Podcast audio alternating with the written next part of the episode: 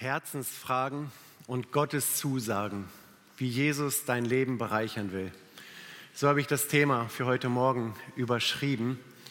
Und ich glaube, wir werden merken, wenn wir uns gleich mit Apostelgeschichte 1 beschäftigen, dass das auch sehr zutreffend ist. Ich glaube, es ist sehr schmerzlich, jemandem Lebewohl zu sagen. Anfang des Jahres durfte ich mit einigen Brüdern äh, nach Afrika fliegen, um unsere Missionare äh, zu besuchen.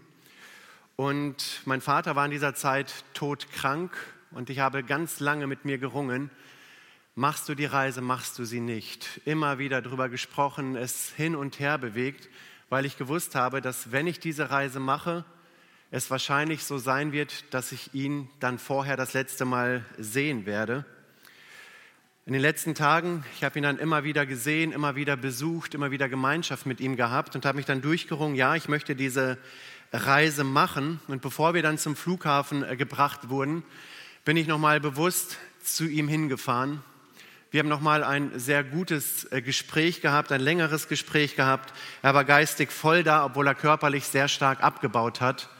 Und ähm, für mich war dieser Besuch ein ganz besonderer Besuch, weil ich mit dem Wissen hingefahren bin oder mit der, mit der tiefen Ahnung, wahrscheinlich wirst du heute deinen Vater das allerletzte Mal sehen Wahrscheinlich ist das Gespräch, das du gleich haben wirst, das letzte Gespräch, das du jemals mit deinem Vater führen wirst.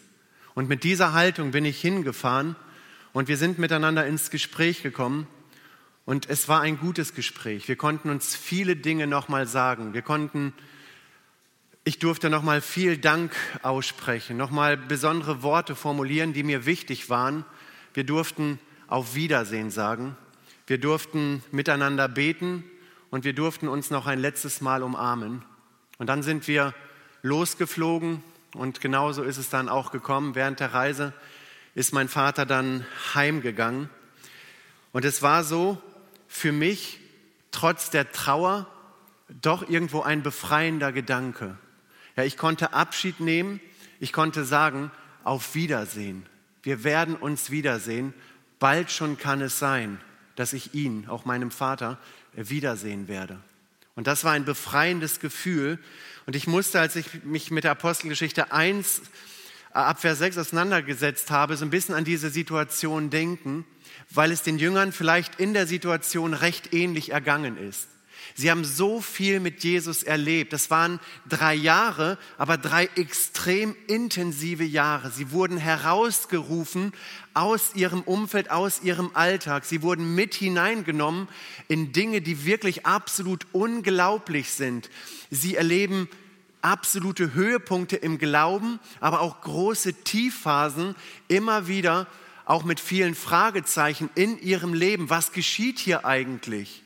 Und auf einmal erleben sie, dass dieser Jesus ans Kreuz geschlagen wird. Auf einmal erleben sie, dass er ähm, auferstanden ist.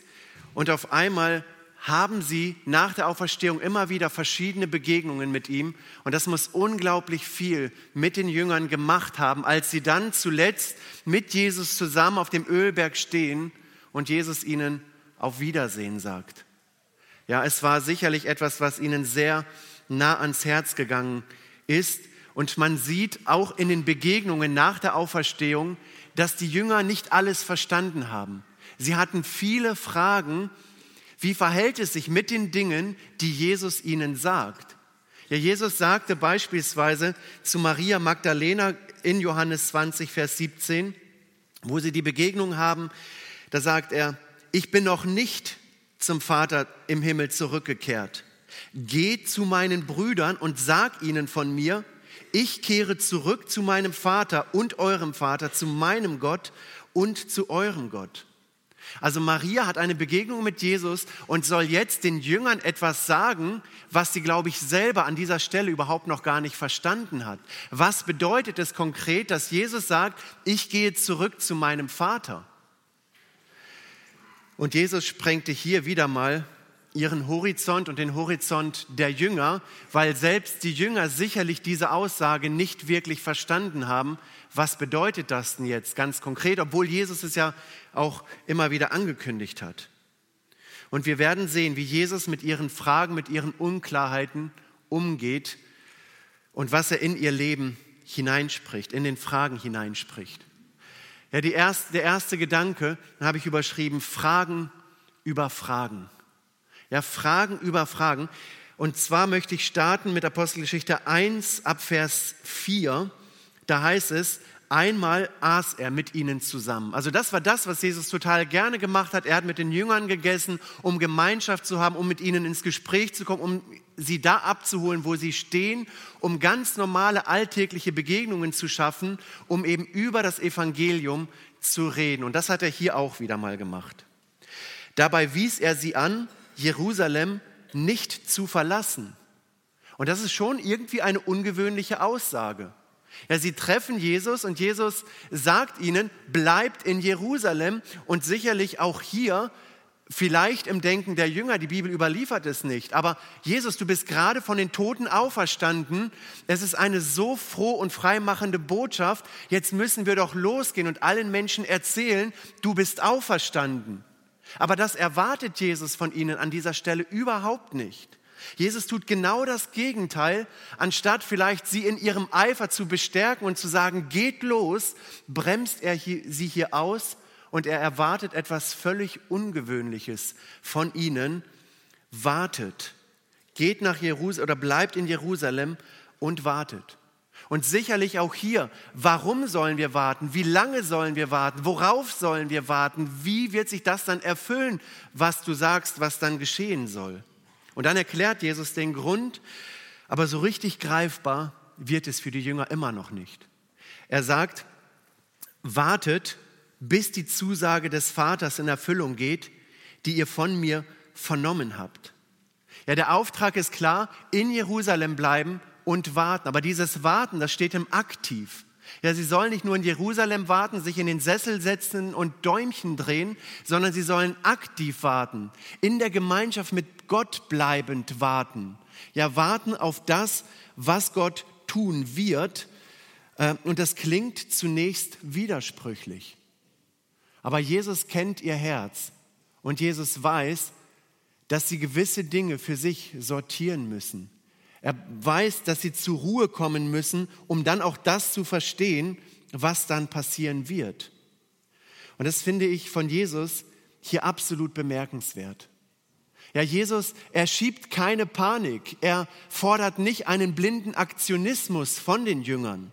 Er überstürzt nichts, sondern er holt die Jünger da ab, wo sie stehen. Er fordert sie heraus, aber er fordert sie auch heraus, zur Ruhe zu kommen in Gott zur Ruhe zu kommen. Und ich glaube, Jesus will, dass sie sich jetzt die Zeit nehmen, um einfach mal auf das zu warten, was Gott konkret Großes in ihrem Leben tun möchte und tun wird. Ich glaube, ich erzähle nichts Neues, wenn ich sage, dass wir in einer Zeit leben, wo uns das Warten so unglaublich schwer fällt. Wir werden immer und immer ungeduldiger ähm, wenn eine WhatsApp innerhalb einer Stunde nicht beantwortet ist oder innerhalb eines Tages, dann wird das schon fast als Anmaßung gesehen. Es wird schon persönlich genommen. Wahrscheinlich hat er was gegen mich, weil er die Nachricht nicht beantwortet. Wenn das Paket, das ich bestellt habe, einen Tag Lieferverzögerung hat, dann werden wir innerlich unruhig. Ich habe es doch bestellt. Was läuft denn schon wieder schief? Ja, wir leben, leben in einer stressbeladenen Welt, wo wir nur noch funktionieren müssen, äh, in einem Hamsterrad gefangen sind. Und vielleicht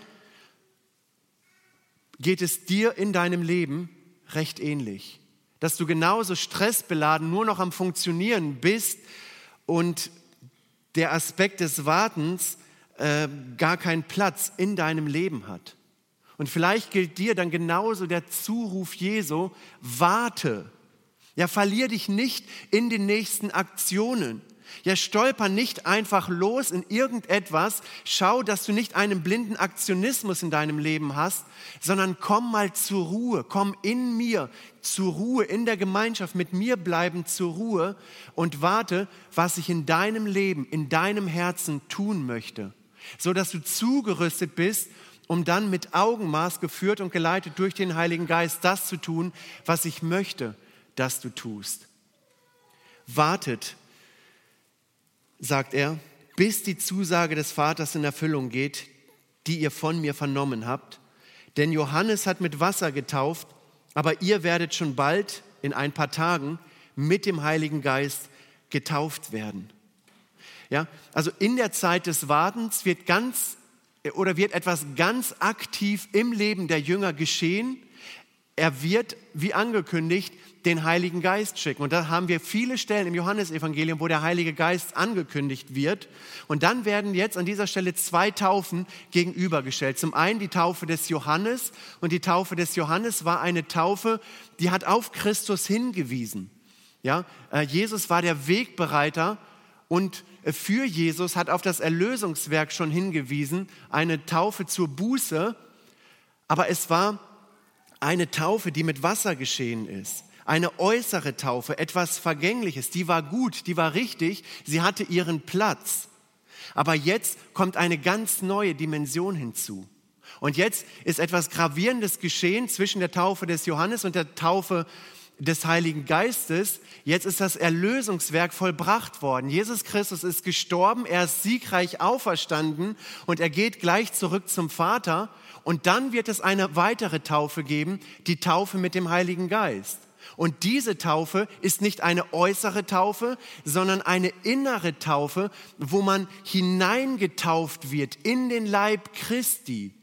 Ja, wo man wiedergeboren wird, Johannes 3, wo quasi eine Veränderung des Herzens geschieht. Gott selbst nimmt Wohnung im Gläubigen aufgrund dessen, was Jesus Christus vollbracht hat, aufgrund des Erlösungswerkes. Und diese Taufen werden gegenübergestellt. Und jetzt wird den Jüngern gesagt, das, was jetzt kommt, das ist weit besser. Es wird euer Leben bereichern. Gott selbst nimmt Wohnung in euren Herzen. Und bis dahin müssen wir uns immer wieder vor Augen führen, die Jünger waren bis dahin Gläubige im alttestamentlichen Sinne. Ja, sie haben an Jesus geglaubt, sie sind Jesus nachgefolgt. Aber das Erlösungswerk ist noch nicht geschehen. Und deshalb brauchten sie äh, genauso den Heiligen Geist, die Innewohnung des Heiligen Geistes. Und Jesus sagt ihnen, es wird gar nicht mehr lange dauern, in ein paar Tagen wird es soweit sein, da werdet ihr eine tiefere Dimension in eurem Leben äh, hineinbekommen. Und jetzt sollte man meinen, große Vorfreude.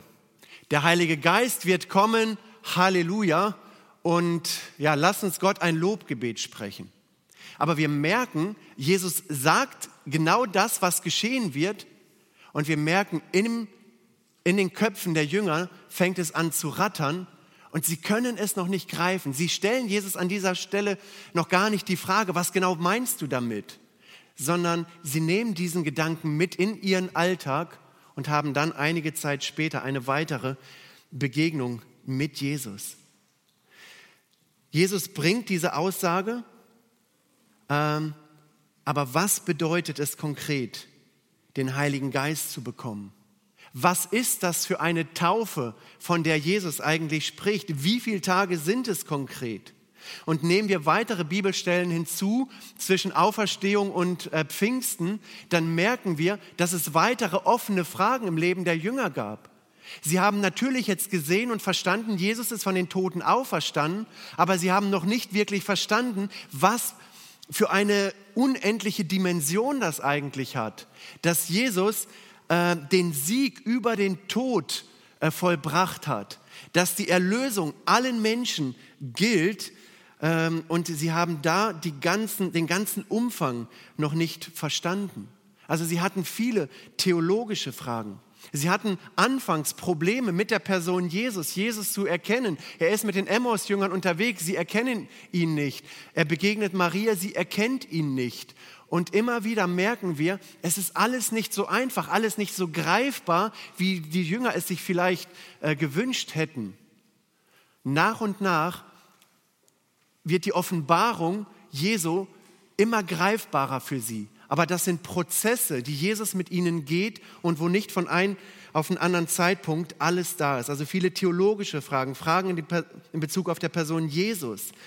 Sie hatten sicherlich Schwierigkeiten zu erkennen, wenn Jesus sagt, dass er nicht mehr bei ihnen ist, wie sollen sie ihm dann nachfolgen? Was sollen sie dann tun? Wie sieht Nachfolge dann ganz konkret aus? Sicherlich Fragen, die bewegt wurden.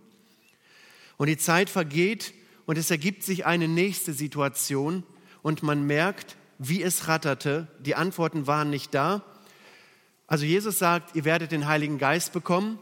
Und dann in Vers 6 heißt es, deshalb fragten sie ihn bei nächster Gelegenheit, also nicht unmittelbar danach, bei nächster Gelegenheit, Herr, wirst du dann das Reich Israel wiederherstellen? Also sie haben gar nicht so Unrecht mit dieser Frage, weil das Erlösungswerk ist vollbracht, der Heilige Geist kommt, ist jetzt die Zeit, dass das Reich aufgestellt wird, dass die Römer vertrieben werden. Also es steckt schon eine Berechtigung in dieser Frage, aber man merkt auch hier, sie haben das nur irgendwie aus politischer Sicht gesehen und haben die ganze geistliche Dimension überhaupt noch nicht wahrgenommen, von der Jesus hier eigentlich spricht. Und Jesus geht jetzt auf diese Frage ein und gibt ihnen eine ganz konkrete Antwort. Jesus erwiderte, die Zeiten und Fristen dafür hat der Vater selbst festgelegt, ihr müsst das nicht wissen. Und das finde ich schön von Jesus. Er hört ihnen zu, er, es wirkt hier freundlich, es wirkt aber auch sehr bestimmt. Er geht auf ihre Fragen ein äh, und weist sie hier aber auch ein Stück weit in ihre Schranken. Ja, sie sollen nicht berechnen, ja, sie, sollen ein, sie sollen vielmehr bereit sein. Und vielleicht kannst du dich als Christ im Leben mit Jesus ein Stück weit mit den Jüngern identifizieren. Fragen über Fragen. Ich konnte das sehr gut.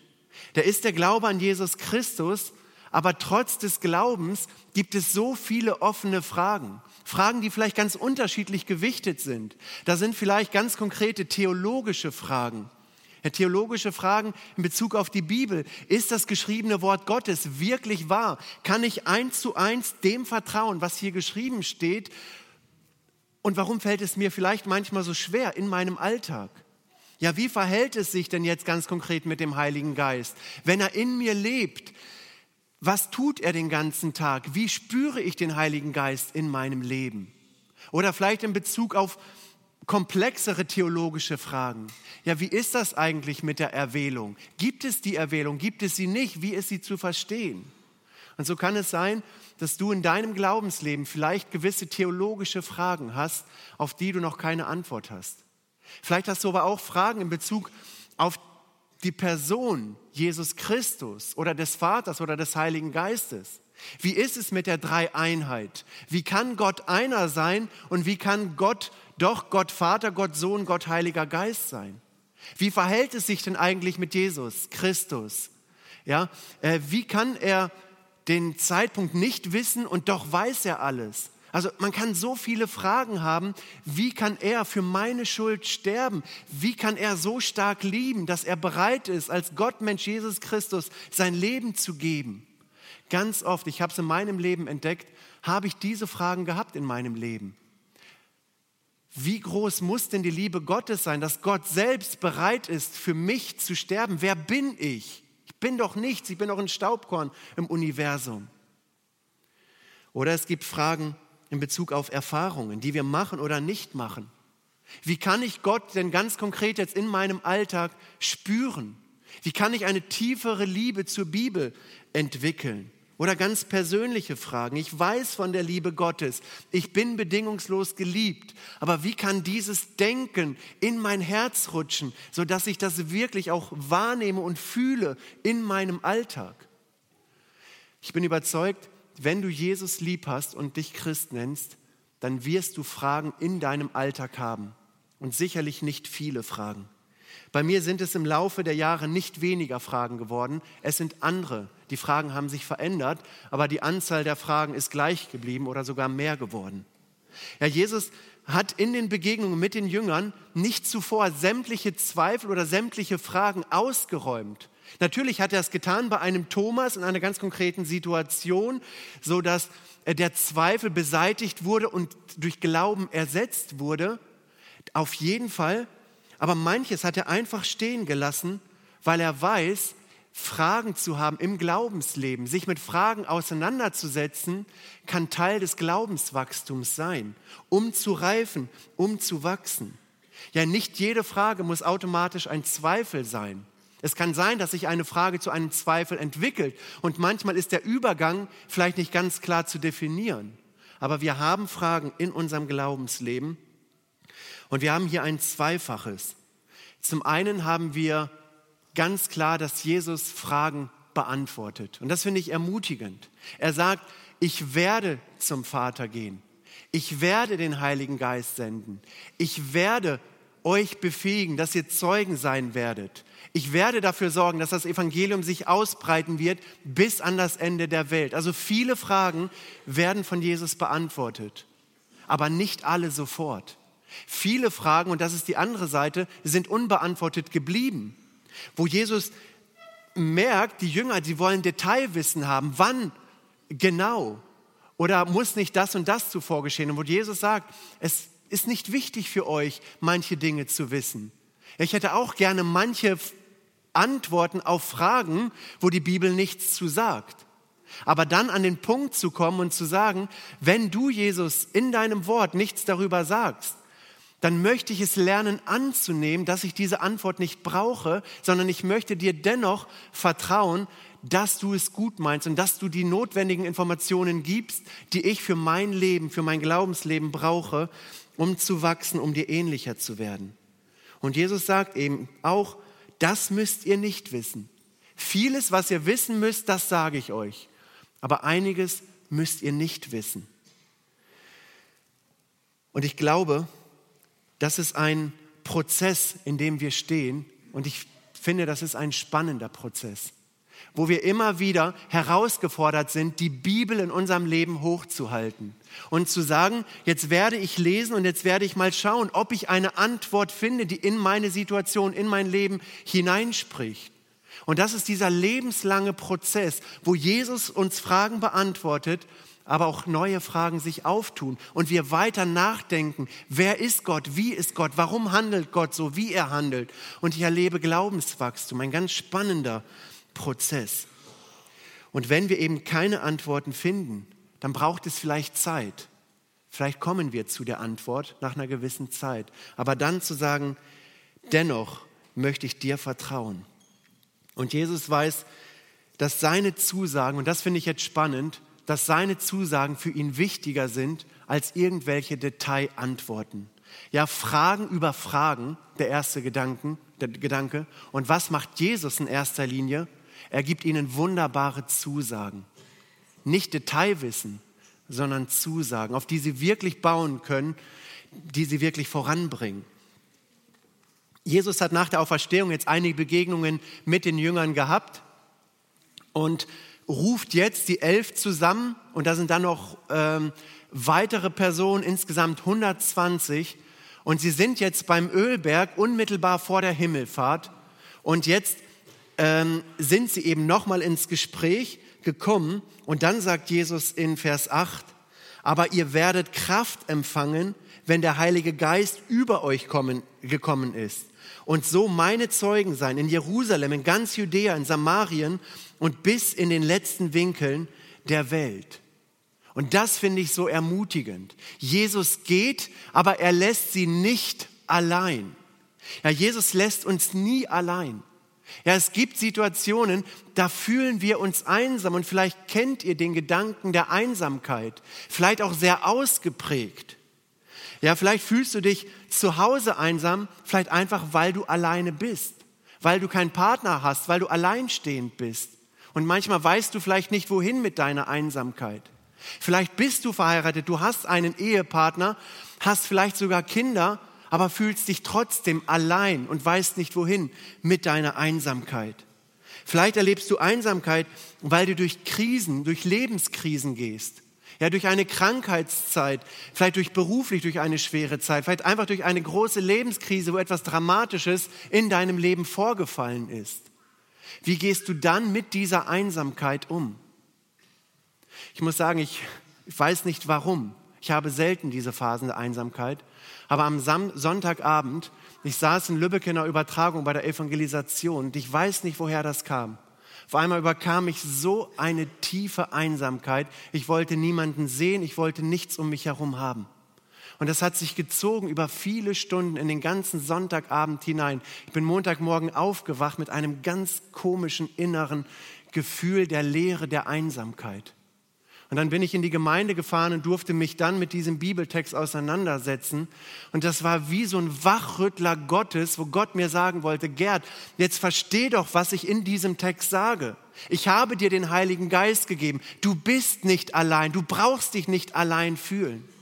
Ja, wir können umgeben sein von so vielen Menschen. Wir können hier im Gottesdienst sitzen und können uns komplett alleine fühlen. Wir können eine Schar an Verwandtschaft in unserem Haus haben und uns alleine fühlen. Aber Jesus lässt uns nicht alleine. Das ist diese wunderbare Zusage. Jesus geht zum Vater, aber er sendet den Heiligen Geist, damit wir eben nicht allein sind, damit die Lehre der Einsamkeit durch den Heiligen Geist aufgefüllt wird. Und so ist Jesus. Jesus liebt uns viel zu sehr, als dass er uns allein lassen würde. Und lasst uns den Gedanken mitnehmen aus der Predigt, wir sind nicht allein. Und jetzt ist es Jesus nochmal wichtig, über den Heiligen Geist zu reden. Er sagt, ich gehe, der Heilige Geist, er wird kommen, er wird in euren Herzen Wohnung nehmen und er wird eine Vielzahl an Aufgaben übernehmen. Ja, einige Sachen hat er schon im Johannesevangelium erwähnt, was der Heilige Geist alles tun wird. Und dass der Heilige Geist dann Wohnung nehmen wird in den Jüngern, wird ganz konkrete Auswirkungen haben. Eine Auswirkung wird unter anderem sein, dass sie Kraft bekommen werden. Ja, sie bekommen Kraft von Gott. Ähm, sie hätten auch vorher losziehen können, etwas bewirken können. Nach außen hin mag das, was sie getan hätten, eins zu eins identisch aussehen. Aber es würde einen Unterschied machen, ob sie es in der Kraft des Geistes getan hätten oder eben nicht. Und das ist ein Gedanke, der auch in unsere Lebenssituation eins zu eins hineinpasst.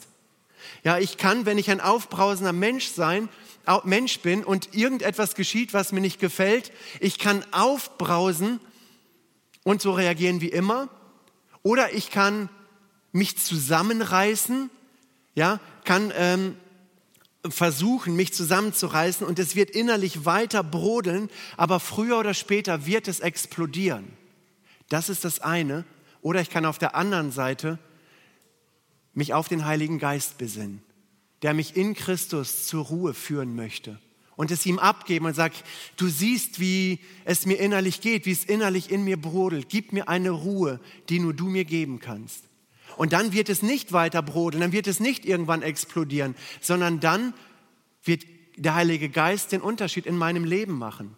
In der einen Situation, ein und dieselbe Situation nach außen hin wirkt es absolut identisch, aber unterm Strich macht es einen gewaltigen Unterschied, ob ich etwas in der Kraft des Geistes tue, mit der Kraft, die Gott uns schenkt, oder einfach nur aus mir heraus. Ich kann dasselbe auch auf die Gemeinde übertragen. Ich kann einen Dienst in der Gemeinde tun, in der Kinderstunde, Jungscher Jugend, in den praktischen Bereichen, ob es hier im Haus, ob es draußen, ganz egal wo. Ich kann einen Dienst tun, den ich nach außen hin äh, tue äh, und alle sehen es, aber in meinem Herzen ist nicht die Liebe da, ist nicht die Kraft des Heiligen Geistes da. Nach außen hin macht es keinen Unterschied von dem, was die Leute vielleicht erstmal sehen.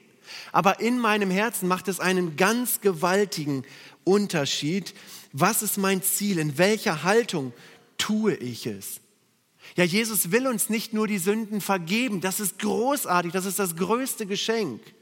Sondern er will uns auch mit der Kraft des Heiligen Geistes ausstatten und er möchte, dass wir diese Kraft anzapfen und erfüllt werden mit dieser Kraft.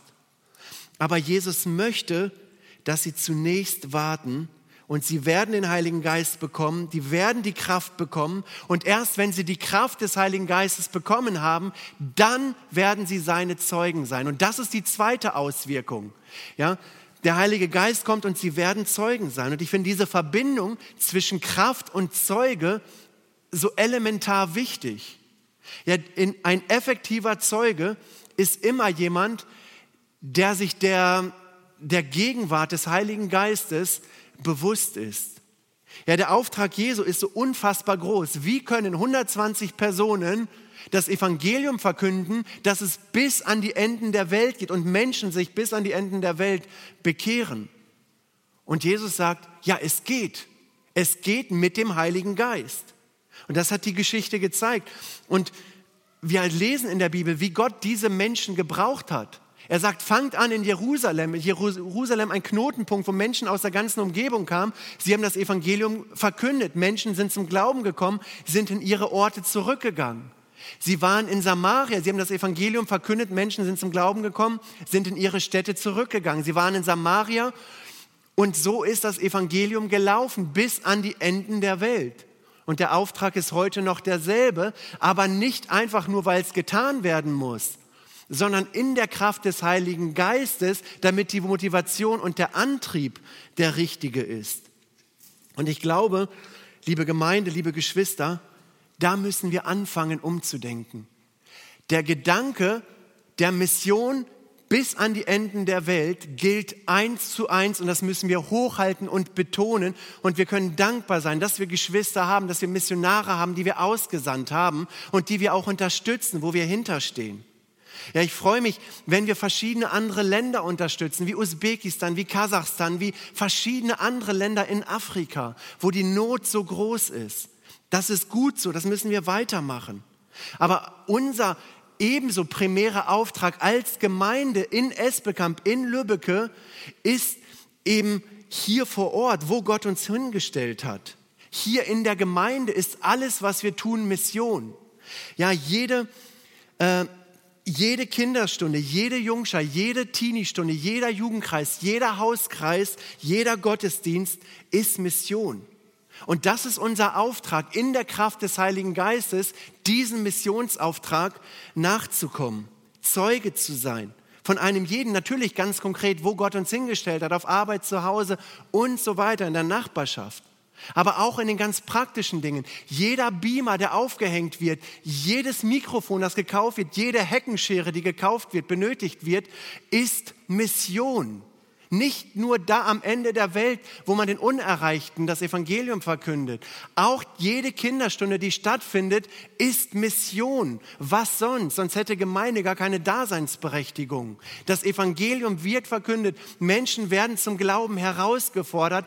Und diesen Blick brauchen wir, dass wir nicht nur an Mission denken, irgendwo, sondern wenn wir hier hinkommen, dann sind wir auf einem Missionsfeld in der Gemeinde Jesu, wo Jesus seine Gemeinde baut. Und da muss investiert werden in Schulungen, in Mitarbeiter, da muss in Liebe gelebt werden, da muss investiert werden in Dinge, die benötigt werden, weil das dem Auftrag Gottes dient, sein Evangelium zu verbreiten in der Kraft des Heiligen Geistes. Und wenn ich die Hecke schneide, dann in der Kraft des Heiligen Geistes. Wenn ich die Stühle von der Bühne trage, dann weil ich Jesus liebe, weil es der Mission dient, dem Auftrag Gottes dient, dass sein Reich gebaut wird. Egal, ob es kleine oder große Dinge sind, genauso, wenn ich hier predige oder ein Lied singe. In der Kraft des Geistes. Und in der Kraft des Geistes bedeutet aus einer intakten Beziehung zu Jesus Christus heraus. Und das wünsche ich uns, dass ich dann Möglichkeiten sehe, die Gott mir schenkt und diese Möglichkeiten dann auch wirklich nutze. Vers 9, als er das sagte, sahen sie, wie er emporgehoben wurde. Dann verhüllte ihn eine Wolke vor ihren Augen. Ich finde das so gewaltig, was hier geschieht. Und je mehr man darüber nachdenkt, desto gewaltiger wird es hier eigentlich.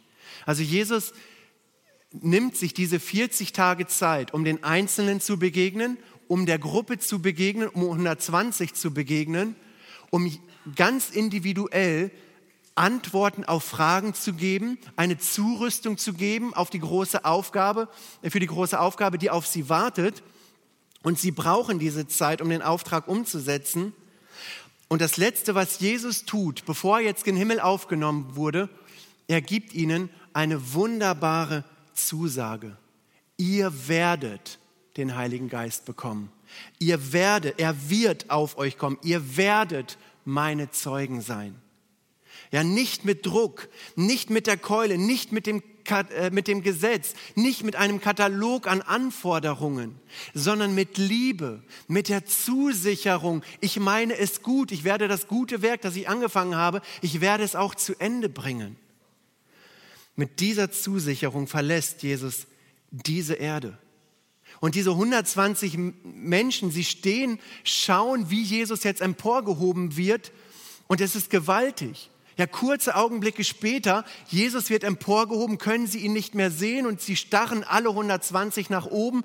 Was geschieht er? Wo ist er? Warum sehen wir ihn nicht mehr? Und auch hier sicherlich wieder Fragen über Fragen.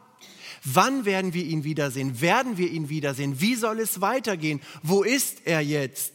Ähm, eine Atmosphäre der Hilflosigkeit, vielleicht des Alleingelassensein. Und man sollte meinen, hier ist jetzt ein Höhepunkt erreicht, aber direkt im nächsten Vers geht es genauso dramatisch weiter. Das heißt in Vers 10, und als sie nach seinem Weggang immer noch gespannt zum Himmel aufschauten, da standen auf einmal zwei Männer bei ihnen, sie waren in leuchtendes Weiß gekleidet.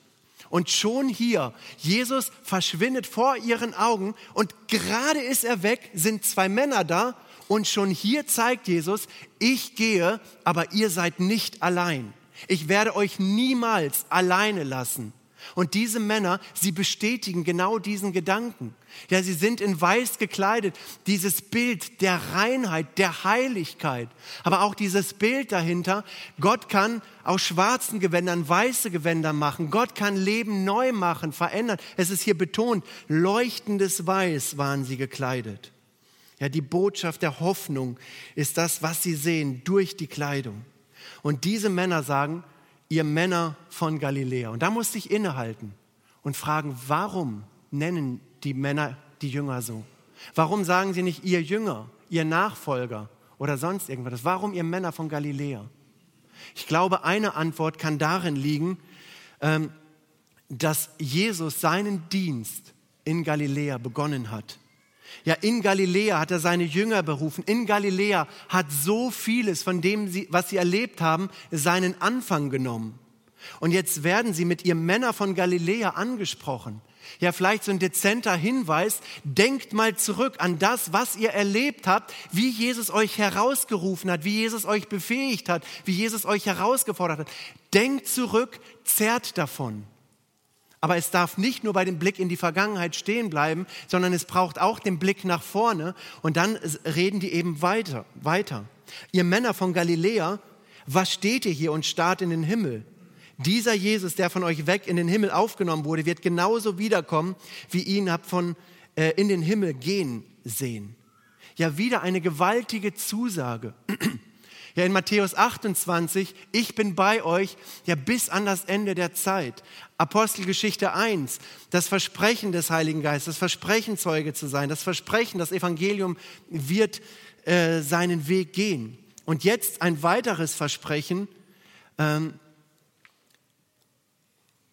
ihr werdet ihn wieder, ähm, dieser Jesus, der von euch weg in den Himmel aufgenommen wurde, wird genauso wiederkommen, wie ihr ihn habt in den Himmel gehen sehen.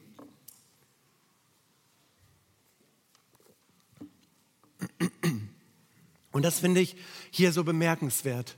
Wir haben hier, wenn man so will, so eine Inklusion. Schaut zurück an die Anfänge und schaut, Jesus wird eines Tages wiederkommen. Und alles, was jetzt in dieser Zwischenzeit geschieht, soll in der Kraft des Geistes geschehen. Der Heilige Geist wird das Werk voran, äh, voranbringen. Und wenn wir sehen, dann wurden sie natürlich angefeindet. Sie wurden sicherlich verspottet, geschlagen, gesteinigt, missverstanden, vertrieben, später auch getötet. Das Wort vom Kreuz war eine Torheit für die, die verloren gehen, und das haben sie hautnah erlebt. Aber bei all den schweren Dingen waren diese wunderbaren Zusagen etwas, was sie getragen hat, etwas, auf das sie sich immer wieder stützen konnten, unabhängig von der Lebenssituation, darauf zu bauen. Und diese Zusagen möchte ich auch aus dem Wort Gottes hinein heraus in dein Leben hineinsprechen. Ja, vielleicht sitzt du hier und hast genauso viele Fragen. Ja, vielleicht bist du einsam, vielleicht bist du entmutigt im Glaubensleben, vielleicht entmutigt von Menschen, vielleicht einfach nur müde weil du dich ständig abbrackerst, vielleicht müde, weil du immer nur mit Schwierigkeiten zu kämpfen hast, sei es auf der Arbeit, sei es zu Hause, sei es hier in der Gemeinde. Vielleicht ist es dann genau für dich an der Zeit, nicht nach Jerusalem, sondern vielleicht nach Hause zu gehen und zu warten, auf das zu warten, was Jesus in deinem Leben, in der Kraft des Heiligen Geistes tun möchte. Ja, ein aktives Warten mit der Erwartungshaltung, Jesus, sprich du ganz neu in mein Leben hinein. Richte du mich wieder ganz neu auf. Ermutige du mich. Nimm du mir die Einsamkeit. Nimm du mir die Schwierigkeiten. Gib mir die Weisheit in den Schwierigkeiten, in der Kraft des Heiligen Geistes zu re reagieren, sodass du die Ehre bekommst und dass meine Akkureserven wieder aufgefüllt werden können. Vielleicht bist du in diesem Hamsterrad von Aufgaben und Herausforderungen gefangen, dass du gar nicht mehr den Blick hast für die wunderbaren Zusagen Jesu. Ich fand das so schön, ich möchte es zeugnishaft kurz weitergeben. Ich saß gestern Abend mit Ellen zusammen und wir haben uns ein bisschen über die Predigt unterhalten. Ich habe dann erzählt, worum es in der Predigt gehen wird, dass es um verschiedene Fragen gehen wird, um die Zusagen Gottes in unser Leben. Und sie sagte dann, wo ich dann mit der Theorie fertig war, Gerd, genau das ist das, was wir im Moment brauchen. Die Erinnerung an die Zusagen Gottes. Und das hat mich wachgerüttelt. Man kann in der Predigtvorbereitung sitzen, man kann so viel theoretisch richtig formulieren, aber es dann von meiner Frau zu hören, Gerd, genau das ist das, was wir brauchen. Ein neues Bewusstsein für die Zusagen Gottes. Und das wünsche ich uns. Wir können hier sitzen, wir können alles bejahen und sagen, boah, Halleluja, die Zusagen Gottes sind so wunderbar und können wieder nach Hause gehen, ins Hamsterrad einsteigen und weiterlaufen und uns weiter einsam und allein fühlen, anstatt zu warten auf das, was Gott vielleicht in deinem Herzen ganz konkret tun möchte. Eine normale Batterie braucht zwei, drei Stunden, ein Auto braucht, weiß ich nicht, sechs, sieben, acht Stunden. Aber unsere Batterie im Herzen, unser Akku braucht oft so viel länger, bis er wieder aufgeladen wird. Und da macht es keinen Sinn, ganz kurz an die Steckdose zu gehen, auf zwei Prozent zu laden und dann weiter zu funktionieren. Vielleicht bedeutet das auch mal zu sagen, ich nehme mir die Zeit, um auf Jesus zu warten, dass Jesus mir ganz neu begegnet, in mein Leben hineinspricht, sodass die Akkukapazitäten aufgefüllt werden und ich eine veränderte Sicht für das bekomme, was Gott tut, was Gott in meinem Leben tut, was Gott in der Gemeinde, in meiner Familie, in meinem Umfeld tut. Und das brauchen wir. Wir brauchen Menschen wie die Jünger, die mit einer Akkukapazität unterwegs sind, wo der Akku hält, wo er reicht und wo es nicht irgendwann umswitcht, wenn der Akku auf Null geht, dass man dann quasi nur noch aus menschlicher Kraft reagiert und Dinge anpackt und wo man dann menschlich gesehen wieder an die Grenzen kommt. Aber wir müssen dafür bei Gott zur Ruhe kommen. Und ich glaube, wenn wir das tun, dann werden uns Aussagen und Zusagen Gottes ganz neu ins Herz rutschen. Ich habe dich je und je geliebt. Darum habe ich dich aus lauter Güte zu mir gezogen. Ja, du bist mein. Du bist mein geliebtes Kind. Egal wie du dich fühlst, egal was du erlebst in deinem Umfeld, egal wie andere Menschen mit dir umgehen, du bist in meinen Händen und ich werde dich nimmer mehr loslassen. Und durch diese Zusagen kann sich dieser Herzensakku wieder neu auffüllen, sodass wir dann im Alltag mit den Herausforderungen zurechtkommen, weil der Heilige Geist in unseren Herzen wirkt. Ich möchte zum Abschluss kommen mit einem letzten, wirklich kurzen Gedanken und damit auch die Predigt abrunden. Der Alltag, neue Herausforderungen. Ich lese ab Vers 12. Dann, Jesus ist in den Himmel genommen, sie haben diese vielen Zusagen bekommen dann kehrten die Jünger vom Ölberg nach Jerusalem zurück. Der Berg liegt nur einen Kilometer von der Stadt entfernt. Als sie angekommen waren, stiegen sie in den Obersaal hinauf, in dem sie sich gewöhnlich aufhielten. Es waren Petrus, Johannes, Jakobus, Andreas, Philippus, Thomas, Bartholomäus, Matthäus, Jakobus ben Alpheus, Simon der Zelot und Judas ben Jakobus. Es waren auch einige Frauen dabei, darunter Maria, die Mutter von Jesus und außerdem seine Brüder. Also hier schon mal ein, eine, eine Aussage, was sie getan haben. Ja, die letzten 43 Tage mit die turbulentesten sicherlich in ihrem Leben. Ja, eine Achterbahn der Gefühle, Trauer, Tod, Verzweiflung, Verleugnung, Flucht, offene Fragen, Tränen, Hoffnung, Freude des Wiedersehens, Ermutigung, Zweifel, Scham, Hingabe, wunderbare Zusagen und so weiter und so weiter ein Zickzack, emotional hoch und runter, alles dabei. Ich glaube, genau das, was wir auch im Leben mit Jesus erleben, wenn wir mit Jesus unterwegs sind, ein Achterbahn der Gefühle. Und dann endet der Text völlig unspektakulär, aber richtig, richtig gut. Und ich freue mich über diesen kurzen Satz am Ende. Sie waren einmütig beieinander, beteten beharrlich miteinander. Ja, sie gingen, nee, sie blieben in Jerusalem und sie kümmerten sich um ihren Akku. Sie brauchten es, um gedanklich freien Kopf zu bekommen, sich neu auszurichten, sich auf Jesus zu konzentrieren. Aber dann der Gedanke hier, nicht nur jeder für sich ganz allein, dafür braucht es das Kämmerlein, jeder für sich. Da braucht es die Familie im Familienkontext, das Nachdenken über Gott.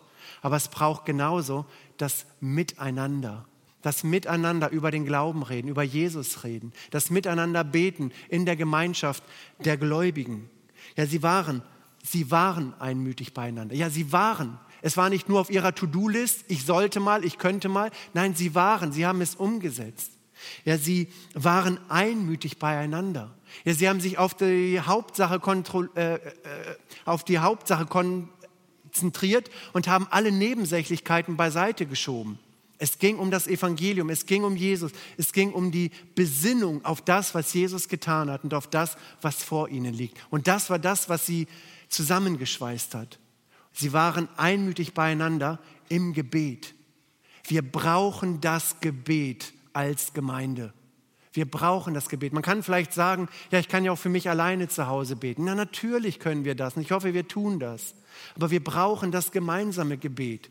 Davon lebte die erste Gemeinde. Dadurch ist die erste Gemeinde gewachsen. Das Evangelium hat sich verbreitet. Wir brauchen das Gebet in der Gemeinschaft. Ob ich dann an einem Mittwoch laut bete oder nur in meinem Herzen, spielt keine Rolle. Aber ich, wir brauchen das gemeinsame Gebet in den Hauskreisen, hier, auch an den Abenden, an den Mittwochabenden. Und sie beteten beharrlich miteinander. Sie blieben dran. Es war nicht nur ein auflohnendes Feuer, sondern es war ein Feuer, das brannte, das entbrannt wurde und das wirklich brannte. Wir feiern Himmelfahrt. Jesus ist beim Vater. Er vertritt uns. Er sitzt zu Rechten des Vaters. Er setzt sich für uns ein. Er hat uns den Heiligen Geist gegeben, der uns in die Wahrheit Gottes führt, der uns trösten möchte, der uns ermutigen möchte. Er ist bei uns, er geht mit uns. Und da, wo wir vielleicht Fragen über Fragen haben, da wo wir vielleicht in manchen Hamsterrädern des Alltags gefangen sind, ja, dürfen wir auf die wunderbare Zusage oder auf die vielen Zusagen Jesu bauen. Er ist da, er möchte uns mit Kraft ausstatten und er möchte, dass wir wirklich aktiv es erlauben, dass unser Akku aufgeladen wird, dass wir an die Stromversorgung drangehen. Und das ist der Wunsch und auch das Gebet, sodass wir wirklich Menschen sind, die aus der Beziehung zu Christus den Glauben leben, aus einer tiefen Liebe zu ihm. Amen.